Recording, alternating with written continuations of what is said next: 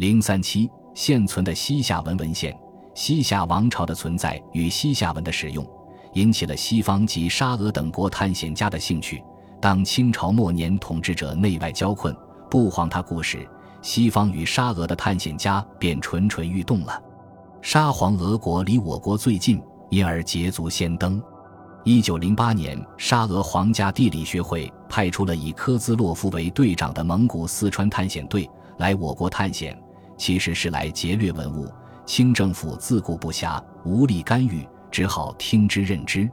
当年三月。科兹洛夫一行来到了黑水城，想必他们在出发之前已经搜集到了有关黑水城的传说。据说黑水城曾是西夏的都城，一位绰号黑将军的君主在与中原争霸时，在这里进行过一次异常壮烈的战斗，后来败北身亡。这里遗留有价值连城的宝藏。科兹洛夫在黑水城进行了发掘。次年五月。当他们从西藏东部返回时，又到了哈拉浩特，再一次进行了疯狂发掘。虽然没有找到珍宝，但却在城外的一座塔内发现了一大批西夏文文献，其中既有刻本，又有写本；既有大量的佛经，又有多种多样的世俗文献，甚至还有汉文、回鹘文、蒙文、叙利亚文、突厥文文献。这批文献运回彼得堡后。编了八千多个编号，书籍多达两千册，为研究西夏文和西夏的历史、宗教提供了一批鲜为人知的资料。科兹洛夫的冒险成功，使西方的探险家垂涎三尺。英国的斯坦因、法国的伯希和也先后来过黑水城，获得了不少西夏文物，但数量不及科兹洛夫，且显得零散。黑水城西夏文献的出土。引起了国内外学者的瞩目。在这之后，另一批西夏文文献陆续被发现，如1917年宁夏灵武知县于鼎明修城时发现的西夏文佛经；新中国成立初，甘肃省天梯山石窟发现的西夏文佛经残页；1972年甘肃武威小溪沟现山洞中发现的西夏文文献。二十世纪七十年代初，宁夏银川贺兰山路西夏陵园中出土的西夏文残碑块，西安文物管理处收集到的西夏文拟金字《金光明最圣王经》《大般若波罗蜜多经》等，这些西夏文文献数量不多，且多记断简残编，但门类较多。最值得一提的是，一九九一年，考古工作者从位于贺兰山腹地被不法分子炸毁的西夏古塔中找到的多达十万字的西夏文佛经，吉祥编制口和本序。这可能是新中国成立后出土数量最大的一次。该经卷用木活字印刷，保存至今的西夏文文献，可用品种多、内容全、价值高九个字来概括。史金波先生把这些西夏文文献归结为七类官司应用文书，如《瓜州审案记录》记载了西夏时期在瓜州审理侵夺牲畜财产的案件，日期为天赐李胜国庆元年二年，是已发现的最早西夏文书之一。西夏文钱会单是十个西夏党项人与汉人共同出钱组织互助会的凭证。属于同一类型的还有古物借贷文书、党项族妇女出卖土地的契约、黑水城守将造进禀帖，是黑水城守将要求调往内地的申请书，从中可看出西夏末年的政治军事情况。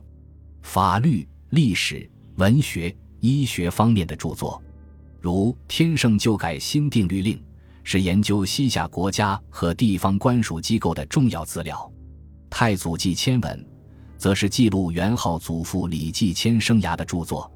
甘肃武威等地发现的西夏文药方多与中原相同，可看出中原汉文化对西夏文化的影响。字典、词书，其中以文海、音统翻汉何时掌中珠最有名。文海系韵书，每一字下有三部分注释。分别解释文字构成、字义、反切注音。该书学术价值很高，是研究西夏语言文字的重要文献，但传世的是以残本。音统是以声母分类的西夏文字典，全书共收六千多字。该字典版本甚多，最重要的是西夏正德人子六年本，被称为小字本。一九七六年在黑水城遗址附近发现的殷铜残本，被称为大字本。翻汉何时掌中珠，系党乡人古勒茂才所编的字典，每一条词语下面都列有四项内容：西夏文、汉译文、西夏文的汉字注音、汉译文的西夏字注音。这本字典为西夏人和汉人互相学习对方语言提供了极大方便，是初学西夏语言文字的入门书。另有《药集》《五音切韵》《圣意立海》《异同一类》等词书，由汉文翻译而成的典籍，如《论语》《孟子》《孝经》《孙子兵法》三家注、《贞观政要类林》等，由汉文、藏文翻译的佛经。国内以北京图书馆收藏最多，既有一百二十余卷。故宫博物院以及宁夏、甘肃、陕西等地的一些单位和个人也有一些。国外以苏联科学院东方学研究所彼得格勒分所收藏最多，总数在三百种以上。英国、日本、瑞典等国也藏有西夏文佛经，用西夏文书写镌刻的碑文题记，西夏文印章。排符、钱币，我国最早传播西夏文的学者当推罗振玉，他翻印了《掌中珠》，并抄录刊印了西夏文字典《音统》。直至今日，各国西夏学者还在使用罗氏的刊本。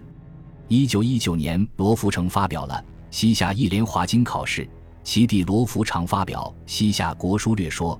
这是我国学者研究西夏文字的开始。尤其《西夏国书略说》一书分析了西夏文的字形、字音和字义，通过他的潜心研究，找出了西夏字的结构规律，对后世影响很大。继罗氏兄弟之后，用力最勤、成果较多的中国学者是王静茹，他发表过几篇有关西夏语言历史的论文，尤其《西夏研究三集》引起了学术界的重视。中国社会科学院民族研究所的史金波、白斌等于一九八三年出版了《文海研究》一书，影响较大。宁夏社会科学院的李范文研究员对一九九零年贺兰山腹地被炸古塔发现的西夏文佛经进行了翻译研究，取得了不少成果。国外学者对西夏文的研究也取得了进展，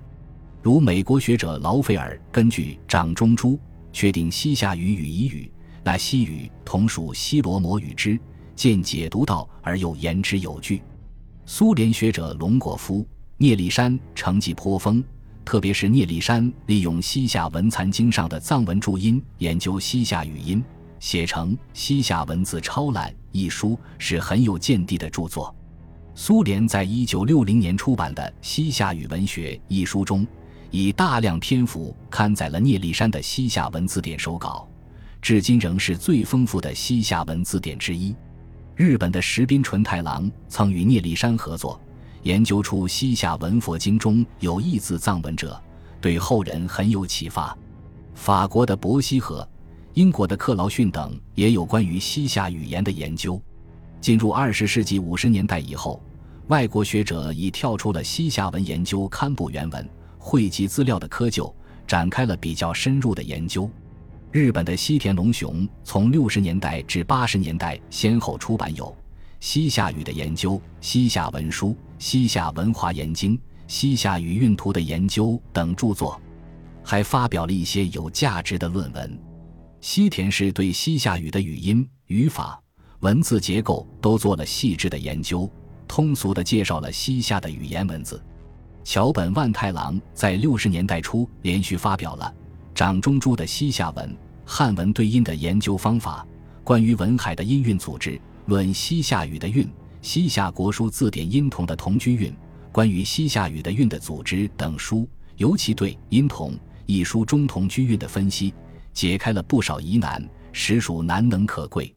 苏联学者克卡诺夫。戈尔巴切娃合作介绍了苏联所藏西夏文书目，并出版有《西夏文写本》和《课本目录》一书，把彼得堡所藏主要西夏文献四百多种介绍给读者。克卡诺夫不但发表过有关西夏文字结构的论文，还与索夫罗诺夫合作写成出版了《西夏语语音的研究》一书，还与别的学者合作刊布了《西夏文艺汉文典籍》《论语》《孟子孝经》等书。索夫罗诺夫对西夏的语言文字很有研究，发表过一些有价值的论文。苏联学者柯平也是研究西夏文的专家，先后发表了《西夏语体的范畴》《西夏语的趋向范畴》等文章，饶有新意。他还翻译有《西夏文类林》等书。新西兰人格林斯塔德对西夏文字的研究也很努力，他的《西夏文字之分析》分析了西夏文字，并把西夏文草书《孝经》转写为楷书。他是第一个探讨西夏文草书规律的学者，